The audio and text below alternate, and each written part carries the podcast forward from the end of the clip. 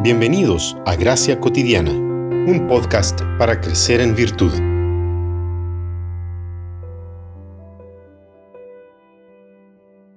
Porque el que siembra para su propia carne, de la carne segará corrupción, pero el que siembra para el Espíritu, del Espíritu segará vida eterna. Gálatas 6, 8. El teólogo alemán Dietrich Bonhoeffer acuñó el concepto gracia barata como la banalización de la gracia de Dios.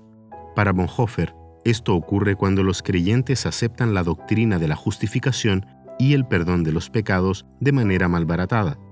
Este tipo de creyentes cree que quien afirma la gracia posee ya el perdón de los pecados, encontrando en ello una baratija para cubrir sus miserias, incluso sin arrepentirse.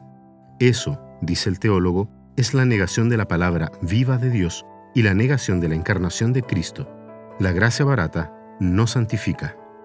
Por otro lado, la gracia cara es el tesoro oculto en el campo por el que el hombre vende todo lo que tiene. Es la perla preciosa por la que el mercader entrega todos sus bienes. Es el reino de Cristo por el que el hombre se arranca el ojo que lo hace pecar. Es la llamada de Jesucristo que hace que el discípulo abandone sus redes y le siga. Bonhoeffer le dice cara porque el seguimiento de Jesucristo le cuesta al hombre toda la vida, pero es gracia porque le regala vida eterna. Es cara porque condena el pecado, pero es gracia porque justifica al pecador. Es cara porque para Dios tuvo el costo más alto, pero es gracia porque no escatimó en pagar ese precio. La gracia cara es el Evangelio que siempre hemos de buscar, son los dones que hemos de pedir y es la puerta a la que se llama. La gracia cara santifica. Las disciplinas espirituales son la senda que conducen a la transformación interna y a la santidad exigida y anhelada. Esta senda tiene dos riesgos permanentes. Por un lado, la herejía de la ausencia de esfuerzos humanos para la santificación.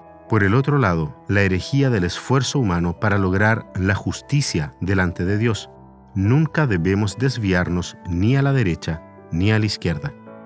Si bien es cierto, esta senda está llena de dificultades, su destino es el gozo eterno. Al caminar por este sendero, la bendición de Dios estará sobre nosotros y nos reconstruirá a la imagen de su Hijo Jesucristo, como dice el teólogo Richard Foster. En el camino de las disciplinas espirituales, Dios se encarga de transformar los hábitos pecaminosos que están arraigados en nuestra vida, manifestando cambios reales desde adentro hacia afuera. Fluyen como resultado el amor, el gozo, la paz, la paciencia, la benignidad, la bondad, la fe, la mansedumbre y la templanza. Así como los movimientos naturales de nuestra vida pasada producían cieno y lodo, los nuevos hábitos de nuestra nueva naturaleza en Cristo producen ahora el fruto del Espíritu.